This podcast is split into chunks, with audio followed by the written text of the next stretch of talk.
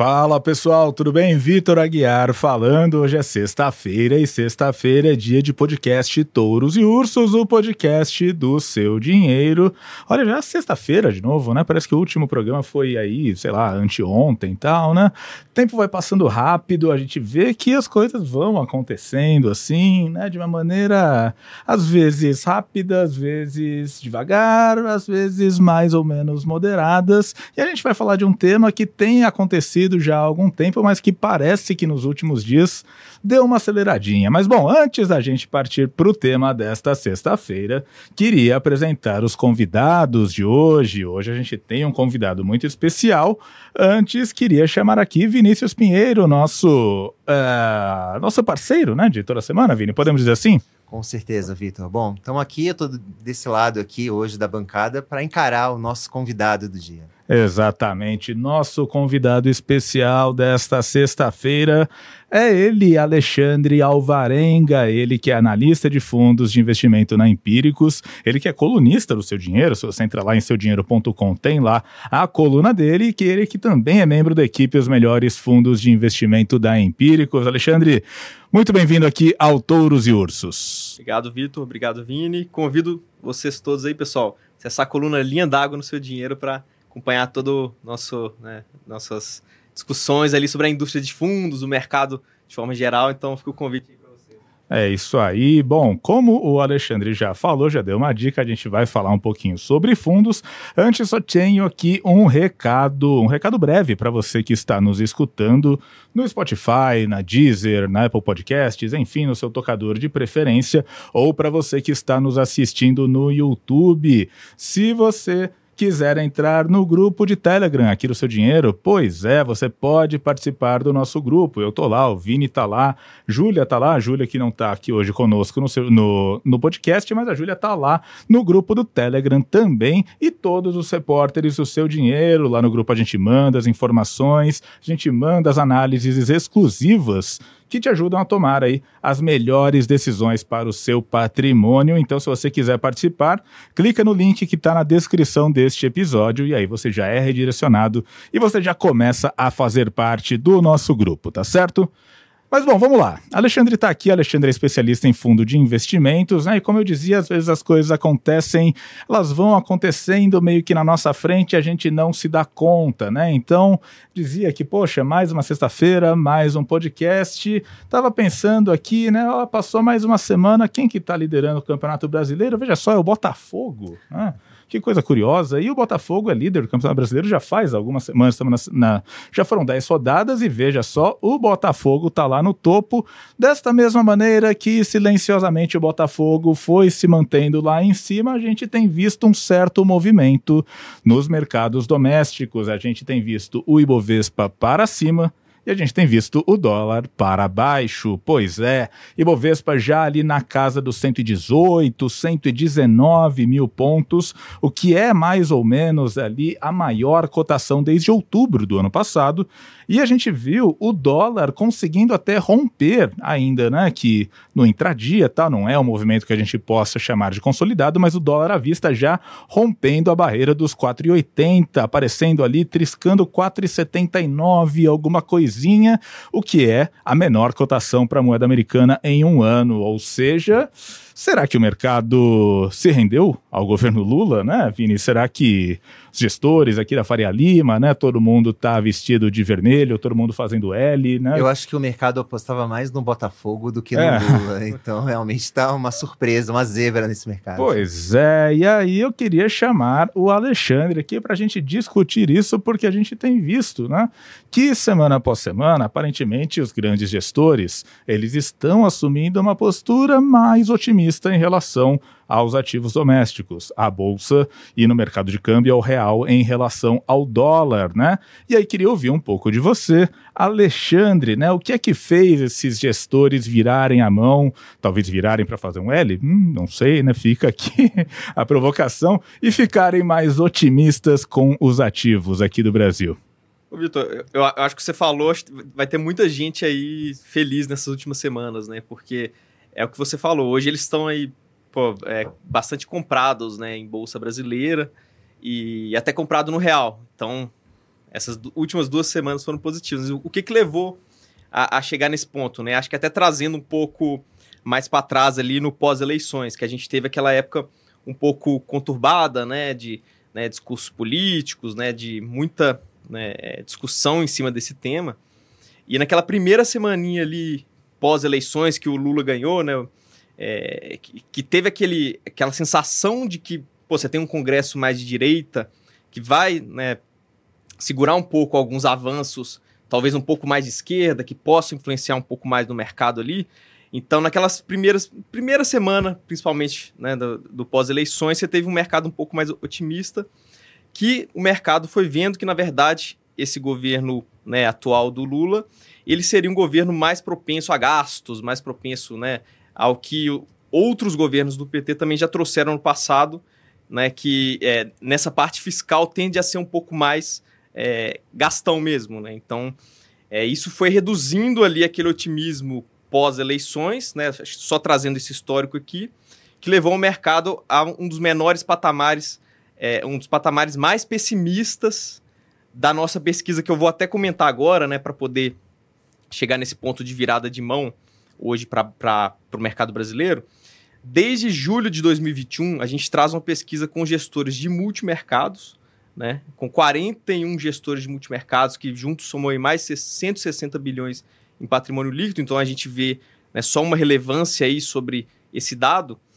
E, e, desde julho de 21, ali, quando a gente começou, então quase nos seus dois anos completos, esse primeiro semestre de 2023 foi um dos patamares mais pessimistas que a gente viu né, na pesquisa. E por que isso? Né? Porque o mercado estava justamente né, com aquela apreensão do, né, do, é, desse, desse novo governo, de como ele seria, é, como seria a responsabilidade fiscal desse novo governo, né, que a gente viu muitos discursos na linha de mais gastos, enfim, de, de atritos políticos também, que trouxeram o mercado para esse, né, esse pé no freio ali. Quando com... que foi o patamar mais baixo, exatamente? Você lembra? Cara, o mais baixo foi é, fevereiro, passou o evento Americanas ali em janeiro, né? Você teve, você teve ali em fevereiro também é, em março, na verdade, você teve a crise bancária nos Estados Unidos.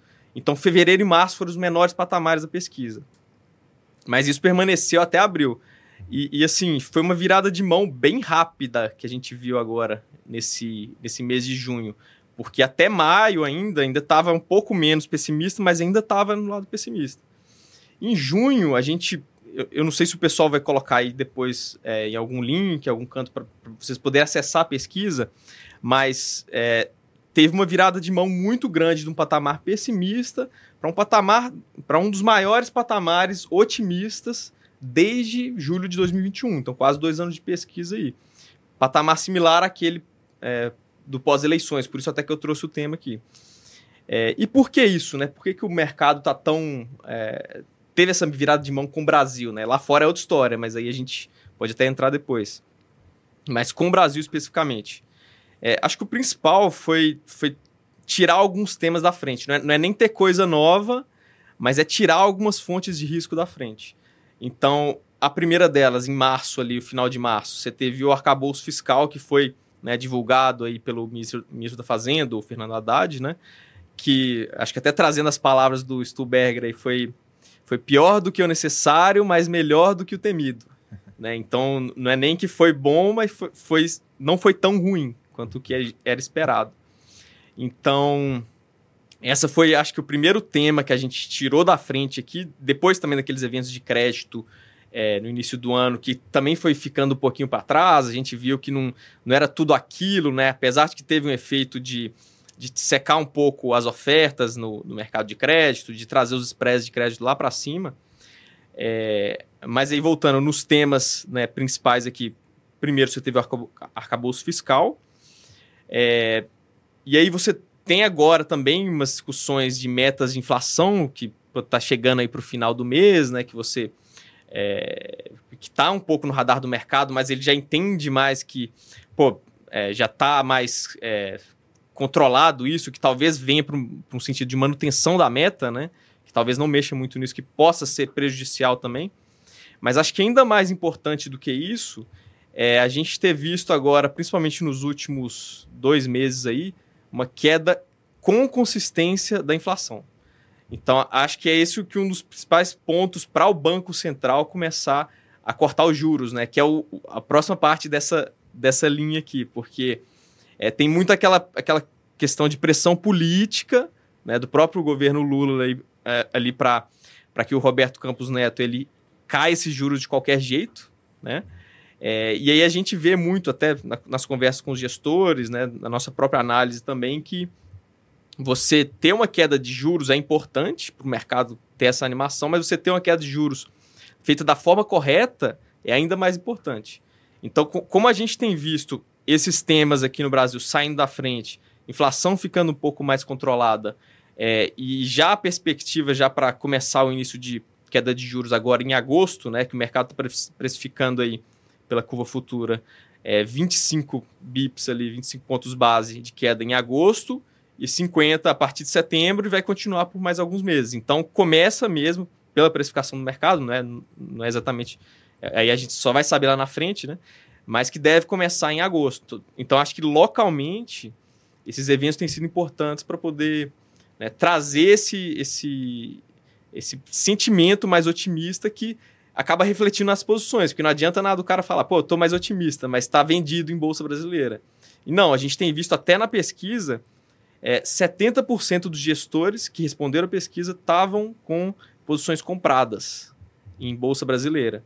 Então, eu acho que já. E não só bolsa, né? Mas a gente viu todos os indicadores ali de crescimento do PIB, é, inflação. É, é, o fiscal ainda está um pouco né, para o lado pessimista, mas é, pré-fixados, né, juros reais, você tem to toda essa, essa visão mais construtiva com o Brasil de forma geral. Bom, é, mas essa visão mais construtiva que a gente vê com gestores comprados em bolsa, vendidos em dólar, né, comprados em real, uhum. é, o que isso significa do ponto de vista? Quer dizer, é uma carteira que reflete um otimismo com o Brasil e, em consequência, com o governo que está aí. É, o que isso significa, Alexandre, que a gente está vendo aí os gestores andando de vermelho aí pela Faria Lima? Como é que tá?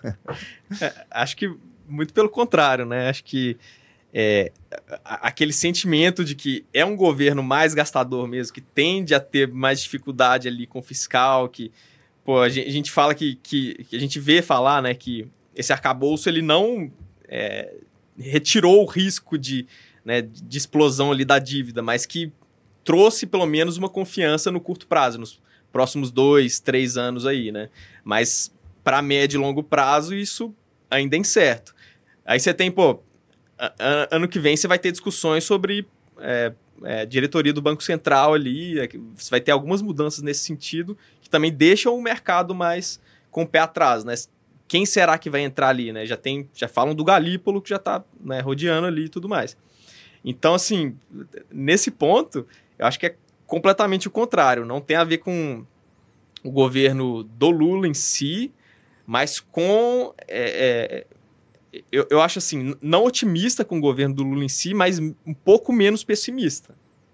Certo? Então, então eu acho que está mais nessa linha de, de tirar essas coisas da frente, de é, é, ver, que, ver até mesmo que o, o próprio Lula, né, o governo Lula, ele tem menos força para conseguir passar algumas coisas. É, é, muito daquela coisa de o, o Lula tem muitos discursos perigosos até em termos econômicos, em termos fiscais. Só que a gente vê que ele não consegue levar tudo isso à frente porque você tem aquela trava ali né, do Congresso, enfim.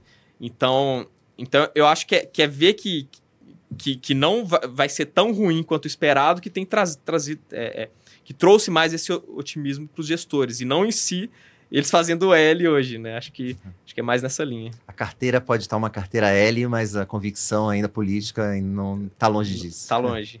Não, e ainda dentro do, do assunto carteira, você já falou um pouco disso, né?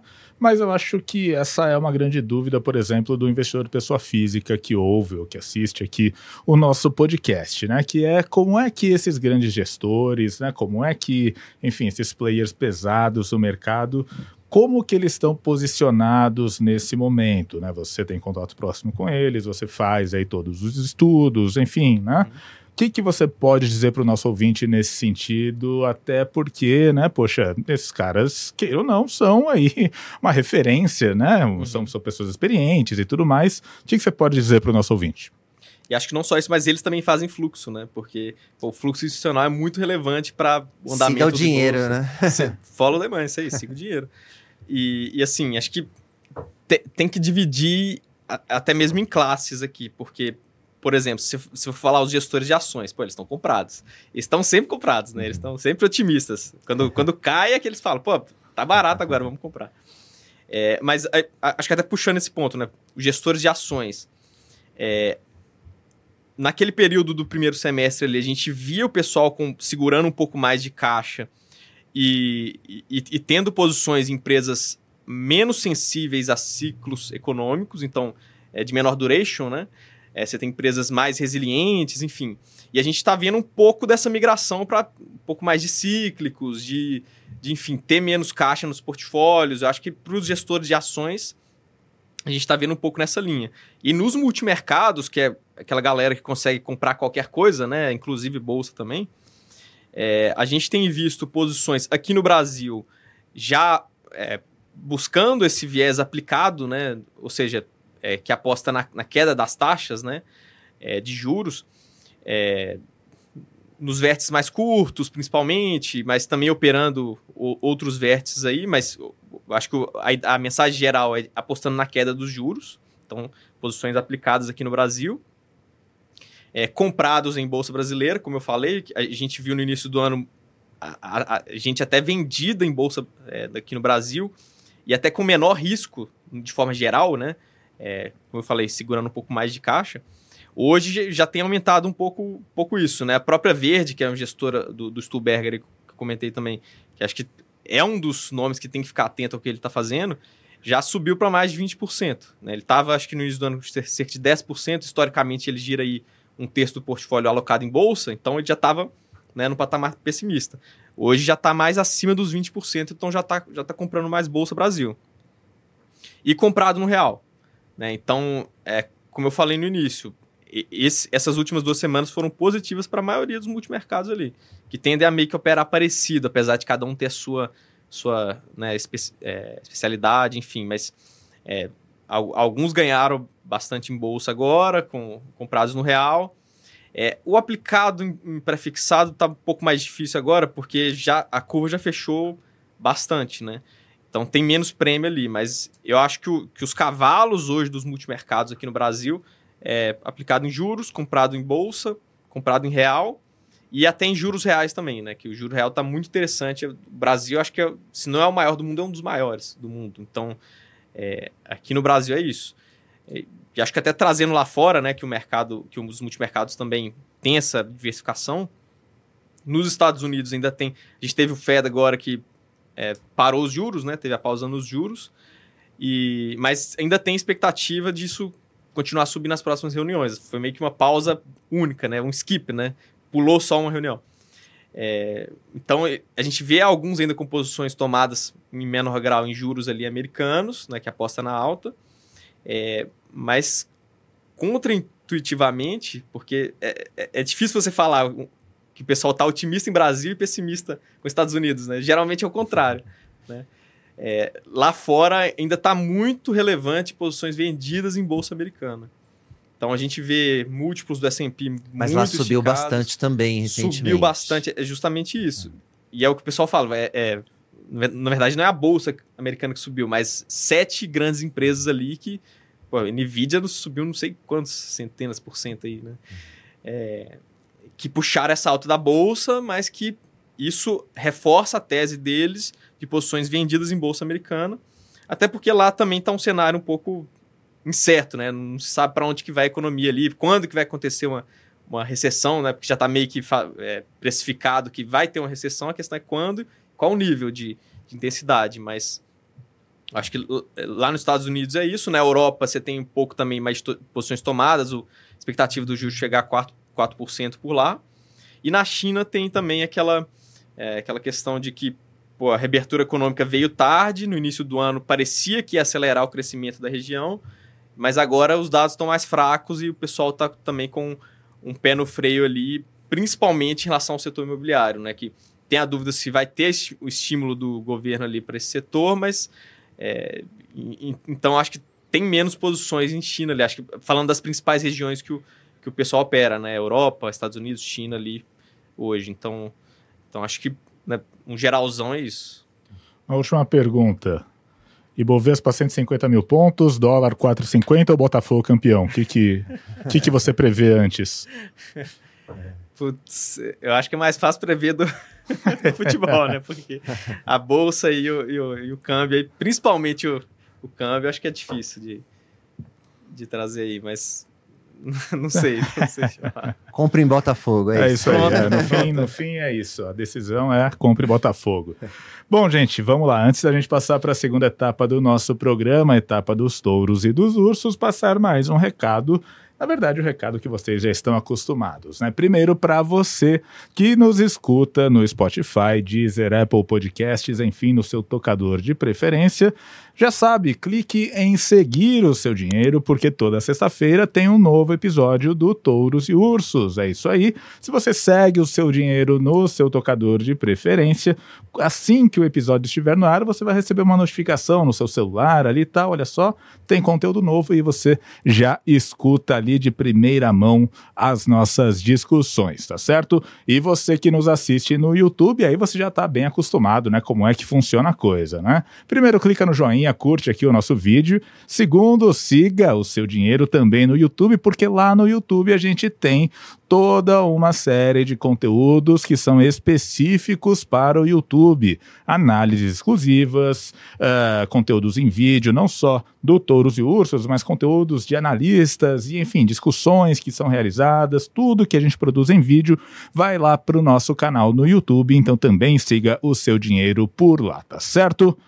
Vamos lá então, vamos falar sobre touros e ursos, vamos falar quem foi bem nessa semana e quem não foi tão bem assim, quem que a gente tá vendo com bons olhos e quem que ah, não tá tão legal assim, mas bom, acho que pra gente fechar o programa num tom positivo, gosto sempre de fechar para cima, né? Teve vezes aí que a gente fechou para baixo e tal, não fica um gosto meio estranho na boca, então vamos começar pelas notícias ruins, quer dizer, né? Por quem a gente não tá vendo tão bem assim, Alexandre, nosso convidado de honra, tem a honra de abrir o bloco. Alexandre, quem que foi o seu urso desta semana?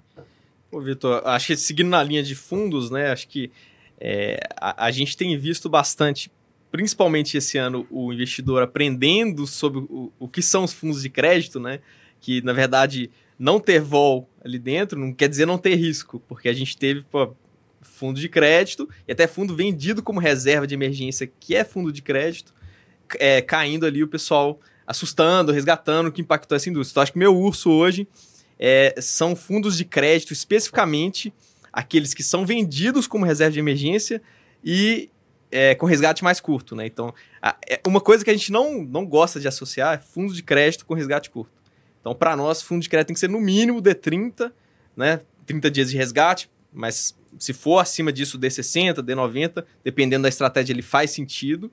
É, mas você que está assistindo aí, que pensa em colocar a sua reserva de emergência num fundo de crédito com né, D0, D1 para ganhar ali o seu 110, 115% do CDI, tome cuidado, porque nesses eventos é que, que a gente vê que, que não ter vol não é não ter risco, né?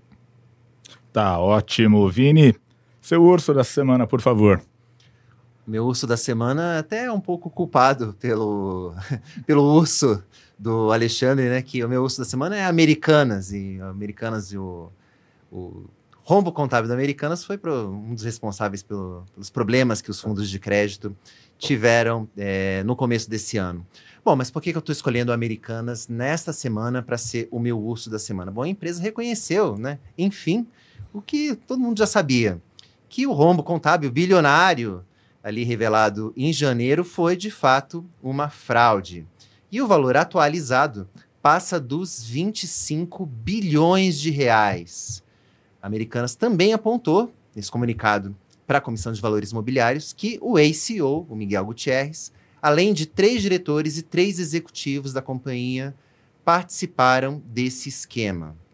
Por outro lado, a empresa isentou ali de responsabilidade o conselho de administração, que tem representantes dos famosos, né, aqui pelo menos no mundo financeiro, dos acionistas de referência, que é o trio de bilionários formado pelo Jorge Paulo Lema, Marcel Teles e o Beto Sicupira, inclusive esse último é integrante do conselho de administração da Americanas. Bom, E nesse comunicado, Americanas também explica um pouco o que, que aconteceu, né? Qual foi, como, como que os balanços foram fraudados.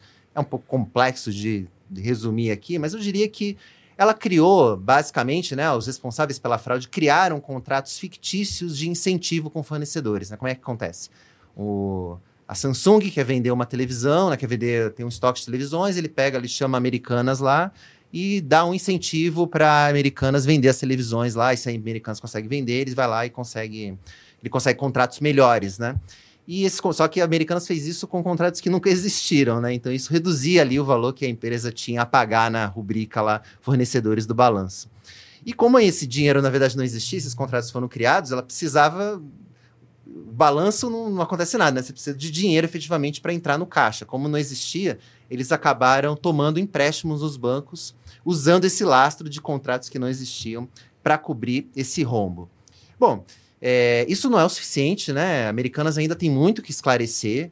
É, vale lembrar né, que as conclusões que a empresa divulgou nessa semana foram apontadas pela assessoria jurídica da própria companhia. Quer dizer, então, a, os órgãos reguladores, como a CVM, ainda precisam ir a fundo nesse caso é, e apontar, por exemplo, né, o papel da auditoria. Né? Como que a auditoria, como é que o auditor desse balanço não enxergou um rombo de 25 bilhões de reais? É, parece claro que tem muita coisa para ser explicada e os responsáveis precisam ser punidos para o bem do mercado de capitais brasileiro. Mas enquanto isso não acontece, a Americanas ganha meu prêmio de urso aqui da semana.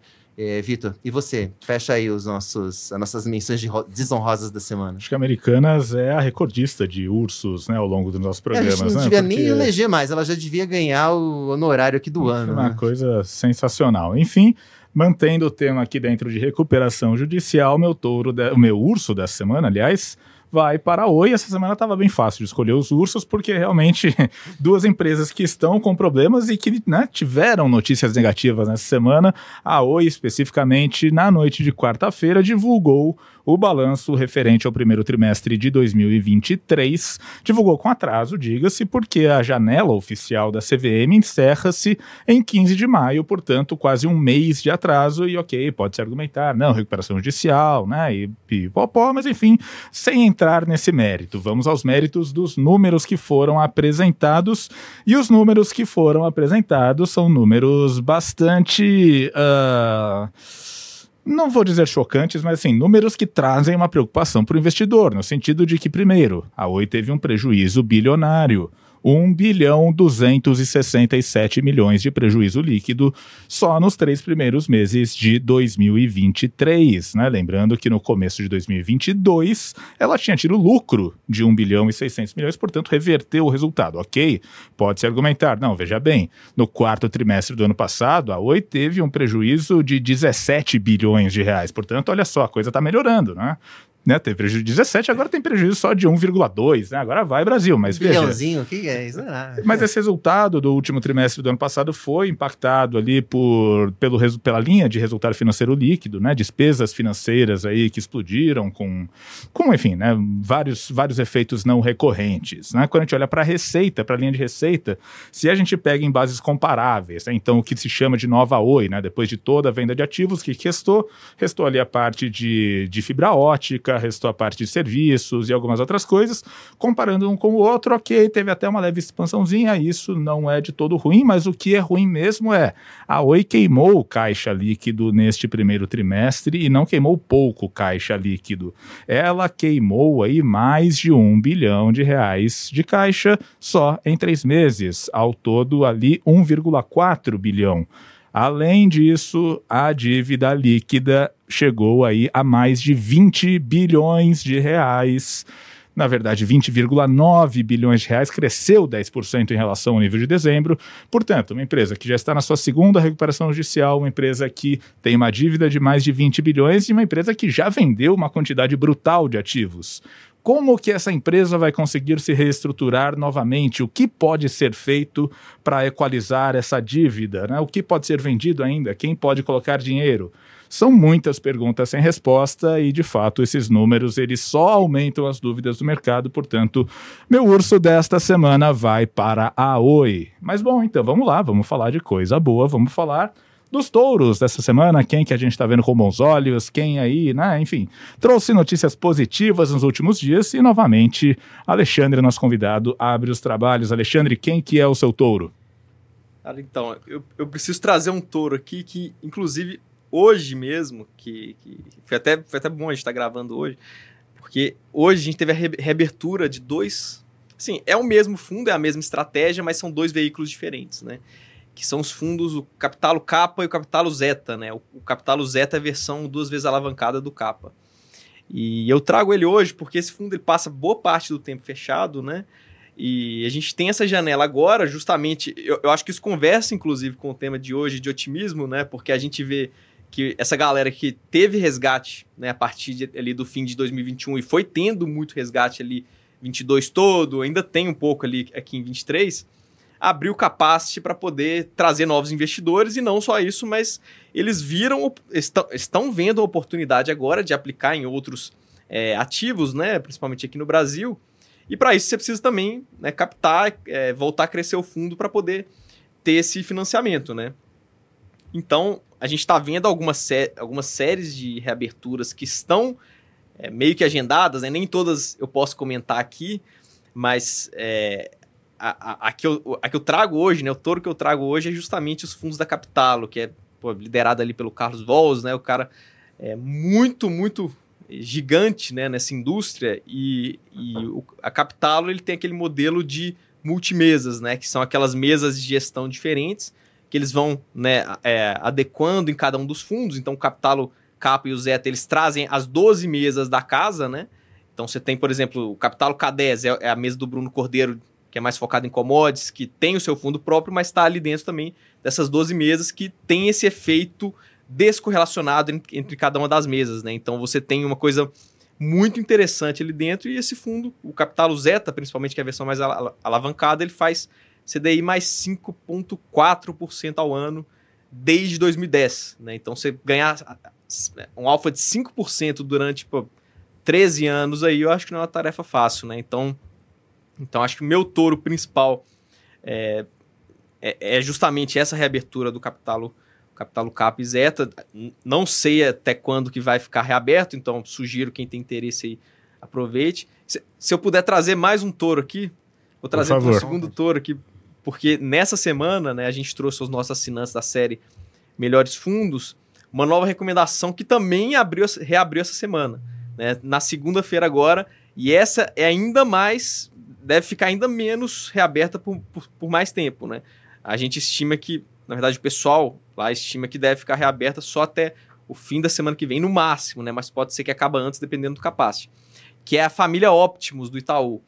Então, a Itaú Asset, né? Acho que vale também né, falar sobre essa, essa gestora, porque tem, tem aquele um pouco preconceito com os grandes bancos, né, os bancões, você fala ali Bradesco, Santander, né, aquele é, pô, que vende aqueles produtos com taxas altas, aqueles produtos sem muita inteligência de gestão ativa por trás, mas a gente viu que a Itaú Asset ela tem crescido muito, principalmente nos últimos três anos aí, nesse segmento de fundos próprios, né, de trazer é, fundos, tanto próprios quanto de terceiros, para os investidores. Então, essa família Optus que é, que é tocada ali pelo, é, pelo pessoal ex-Opportunity, né? O Rodrigo Koch, né? Você tem o Márcio Egima, você tem a galera toda ali do, do é, que saiu da Opportunity para tocar essa família ali de fundos. Tanto você tem o fundo multimercado da família, quanto de renda fixa ativa ali também, que, pô, super interessante. Começou ali no início de 2021, então tem um pouquinho mais de dois anos, né?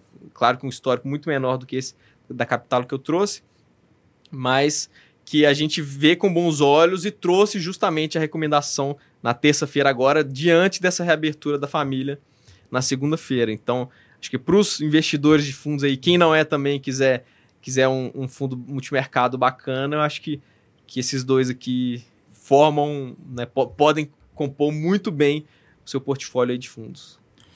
Vini, e você, quem que é o seu touro dessa semana? Vou dar o meu touro da semana para nota de crédito do Brasil, para o nosso, né? O Brasil tá, pode passar de ano, podemos dizer assim, porque a agência de classificação de risco, a S&P Global, colocou a perspectiva do rating brasileiro para como positiva. O que isso significa? Que a nota pode ser elevada nos próximos meses.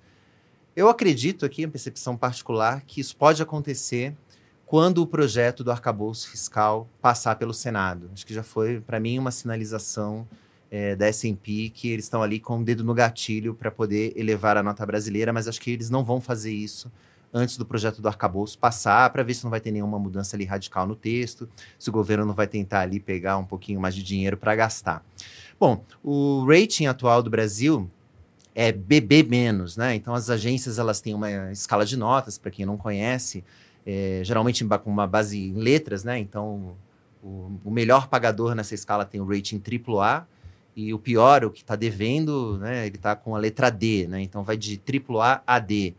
E, e, isso indica né, a, a, capacidade e o risco de um devedor não honrar os seus compromissos. Então, por que isso é importante? Né? Porque quanto maior o rating, quanto melhor o rating, mais o país, né, mais aquele emissor de dívida atrai recursos. Então, inclusive, por regulamento, né, o Alexandre acompanha fundos, ele sabe bem que muitos investidores, por regulamento, só podem investir em países ou em empresas que tenham uma classificação de risco, né, um rating acima de uma determinada letra. Né? Então, geralmente a letrinha mágica ali é o BBB que isso significa é o, é o grau mínimo, né, a nota mínima para você ser classificado como grau de investimento. Bom, e como é que a gente está hoje? Né? A gente está ali três níveis abaixo do BBB menos, que é o que a gente precisa para ser grau de investimento. E o Brasil já foi no passado. Nós conquistamos o grau de investimento em 2008, mas perdemos em 2015. Quem sabe, né, a notícia de hoje, com essa mudança de perspectiva, pode ser aí, né, o primeiro passo para a conquista desse selo de bom pagador. E seria até irônico que isso acontecesse mais uma vez, né, em 2008, quem era o presidente, Luiz Inácio Lula da Silva. E seria interessante se o Brasil conquistasse o grau de investimento mais uma vez é, no governo Lula. Bom, mas isso aí são cenas para os próximos capítulos de uma novela que deve demorar bastante que nós temos para essa semana aí é um, um tourinho para nosso, nosso, nossa nota de crédito, Vitor. A S&P fez um L, mas fez um L ali pequenininho é, ali, é, né? Meio, meio escondidinho ali, tudo mais, né? Bom, para fechar o programa, falar um pouco sobre meu touro desta semana. Meu touro é Beatriz Haddad Maia, filha do do Fernando Haddad. Não, isso é fake news, gente, por favor, não acreditem Sobrinho, numa coisa. já é, tem vários. É. Não, não tem nem nada a ver, assim, é só um sobrenome igual. Beatriz Haddad Maia, que como todo mundo sabe, chegou às semifinais de Roland Garros, tenista brasileira, que repetiu feito que não acontecia desde a época de Marista Bueno, só que na época de Marista Bueno, né, o ranking do tênis ele era diferente, enfim, né, ele ainda não era o ranking profissional que a gente tem hoje, então não são bases perfeitamente comparáveis, mas enfim, isso dá uma ordem de grandeza do feito dela, né? E é claro, né, como ela chegou tão longe, né, isso ganhou muita, muita projeção, né, na imprensa, muita gente que nem acompanha tênis, de repente ficou, putz, né, a brasileira vai jogar e tal, acabou perdendo na semifinal para número um do mundo, que é a Iga Swiatek, né, um resultado que era, que era bastante esperado, mas eu acho que a grande questão é, né, esse resultado da, da Beatriz Haddad, ela, ele não é um resultado que é uma zebra, que é inesperado, né? Desde o ano passado, a Bia já vinha conseguindo resultados bons em vários torneios, mas geralmente torneios menores. Nesses grandes slams, nesses torneios grandes, né? Ela acabava tendo uma campanha ruim, perdia no primeiro jogo, perdia no segundo jogo, e essa foi a primeira vez que ela de fato conseguiu ter uma campanha boa num torneio grande. E aí, né, tudo, na verdade, é uma questão de memória afetiva, né? Você vê ali Roland Garros, aquela quadra de Saibro, aí você lembra do Guga, e aí olha a outra brasileira, e aí já vira aquele, né, oba-oba tal, né? É igual, sei lá, né? Se tiver algum novo piloto brasileiro na Fórmula 1, aí ele tá lá numa equipe ruinzinha, e aí é corrida em Mônaco e tá chovendo, de repente o cara começa a passar todo mundo, ó, é o Ayrton Senna, né? Então, é, eu acho que teve um pouco disso, e eu acho que, de certa maneira, isso tem lá o seu fator negativo de pressão, que é esse ufanismo que o brasileiro tem em relação ao esporte, mas o fato é que Biadade chegou à semifinal de um grande slam, resultado muito, muito positivo, e chegou ao posto de número 10 do mundo. Né? Não, nunca na história do ranking de tênis feminino individual houve uma brasileira entre as 10 melhores e há perspectivas de que ela continue subindo porque ela tem aí perspectivas de ir bem até o fim do ano. Então, realmente é um nome a se ficar atento e quem sabe ao longo de 2023 a gente ainda vai ouvir muito o nome dela nos próximos grandes slams. Fala aí, Vini. Eu só quero acrescentar que o Touros e Ursos sempre acreditou na Bia Haddad. A gente já deu o prêmio de touro da, da, semana para Bia aqui, quando ela começou a ganhar os prêmios lá na, na grama. Na grama no, do ano passado. Do ano passado. A gente já estava aqui a, acompanhando de perto a carreira da Bia, então, pô. E continuamos na torcida aqui. Continuamos na torcida e quem sabe ainda esse ano a gente volta a dar o touro para ela, né? Bom, com isso a gente chega ao ponto final do podcast Touros e Ursos desta sexta-feira primeiro lugar, agradeço demais a participação do Alexandre Alvarenga. Alexandre, deixa um recado aqui para os nossos ouvintes, para os nossos espectadores. Como é que eles se encontram no seu dinheiro? Como é que eles acompanham o seu trabalho lá nos melhores fundos de investimento? Enfim, né? Deixa aí todos os seus, os seus recados. Bom, pessoal, a gente tem a nossa coluna no seu, no seu dinheiro, né? A coluna Linha d'Água. Acho que o nome é bem sugestivo, tem a ver com fundos aí que Linha d'Água é aquela marca que todo gestor almeja ultrapassar, né? Que é aquela onde ele consegue cobrar performance quando, quando ele supera essa marca. E tem lá no, na parte de colunista do seu dinheiro, a nossa coluna que a gente quinzenalmente, né? A gente, eu, a Rafa, o Pedro aqui da equipe Melhores Fundos, a gente se divide para trazer sempre né, alguma notícia relevante do mercado da indústria de fundos, né? Ou uma análise nossa, um estudo também. A gente sempre traz muita coisa legal ali. E aí fica o meu convite também para vocês que ainda não são assinantes da série Melhores Fundos, né, assinarem e acompanharem nosso trabalho ali, capitaneado pelo Bruno Merrill, né, gigante também do, da indústria de fundos, é, para vocês estarem por dentro de tudo, né, e todas as reaberturas também, é, essas e outras que, que ainda vão surgir nos próximos meses, eu né, já, já dando spoiler aqui, só não posso falar de novo quem, quem, quem que vai abrir aí, mas acompanha a gente ali para poder né, ficar por dentro de tudo isso. Então fica meu convite aí Obrigado, Vitor. Obrigado, Vini, aí, pelo, pelo convite. E eu também me despeço do Vinícius Pinheiro. Vini, muito obrigado por mais uma sexta-feira aqui no Touros e Ursos. Isso aí, valeu, gente. Até a próxima. Pessoal, muito obrigado pela audiência e já sabe, né? Sexta-feira é dia de Touros e Ursos. Então, na próxima sexta a gente tá de volta com mais um episódio, tá certo? Tchau, gente. Um abraço e até a próxima.